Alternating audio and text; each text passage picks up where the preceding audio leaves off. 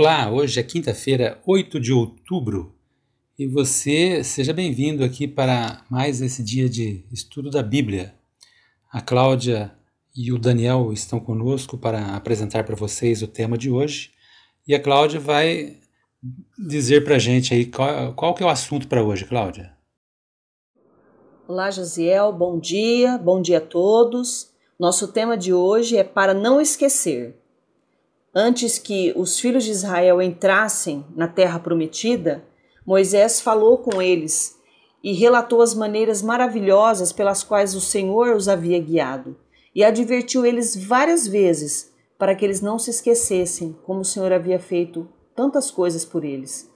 É, em muitos aspectos, nós podemos dizer aqui que Deuteronômio foi o testamento de Moisés ao povo, é, embora ele tenha sido escrito há milhares de anos, em uma cultura e situação de vida radicalmente diferente da nossa, né? Os princípios que estão ali registrados são relevantes para nós nos dias de hoje. Nós vamos ver durante aqui a continuação dos nossos estudos a relevância do que foi ensinado ao povo e como nós podemos tirar algumas lições preciosas para nós nos dias atuais. Muito bem, Cláudia.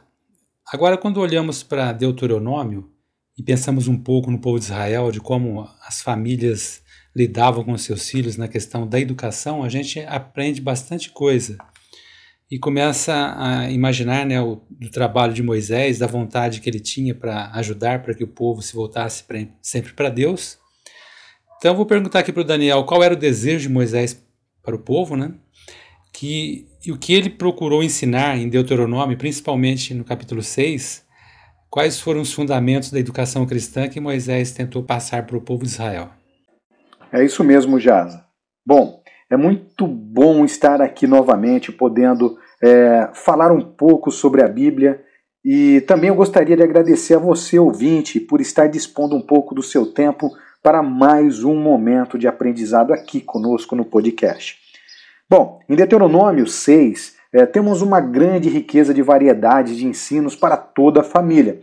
E, e antes de tudo, né, eu gostaria é, de falar um pouco sobre Moisés, né, que ele foi o transmissor dessa mensagem. E o compromisso dele, né, o comprometimento dele foi profundo e extremo com a glória de Deus. E o princípio da educação cristã nesse contexto né, está fundamentada especificamente em amar ao Senhor de todo o coração, né? E ensinar a verdade aos filhos. E, e é preciso relembrar os feitos do Senhor no passado e como Sua bondosa mão tem nos conduzido. Né? Então não podemos esquecer disso. E o grande propósito de Moisés era que o povo obedecesse à instrução e com isso prosperasse na terra que o Senhor estava prestes a lhe dar como herança. E ao contrário do que muitas pessoas pensam, a religião é, é a vida justa, né? São fundamentos importantes na prosperidade de cada um e temos que viver da melhor forma possível. E no contexto de Deuteronômio 6, quando lemos e entendemos, falamos sobre a atuação de Deus entre os israelitas para tudo o que eles deveriam ensinar aos seus filhos. Simplesmente assim. E é evidente que os pais devem desempenhar a função mais importante, é, ou seja, na integração dos ensinamentos bíblicos na vida dos seus filhos. Né? Não podemos negligenciar isso. E vale ressaltar que a primeira professora da criança é a mãe.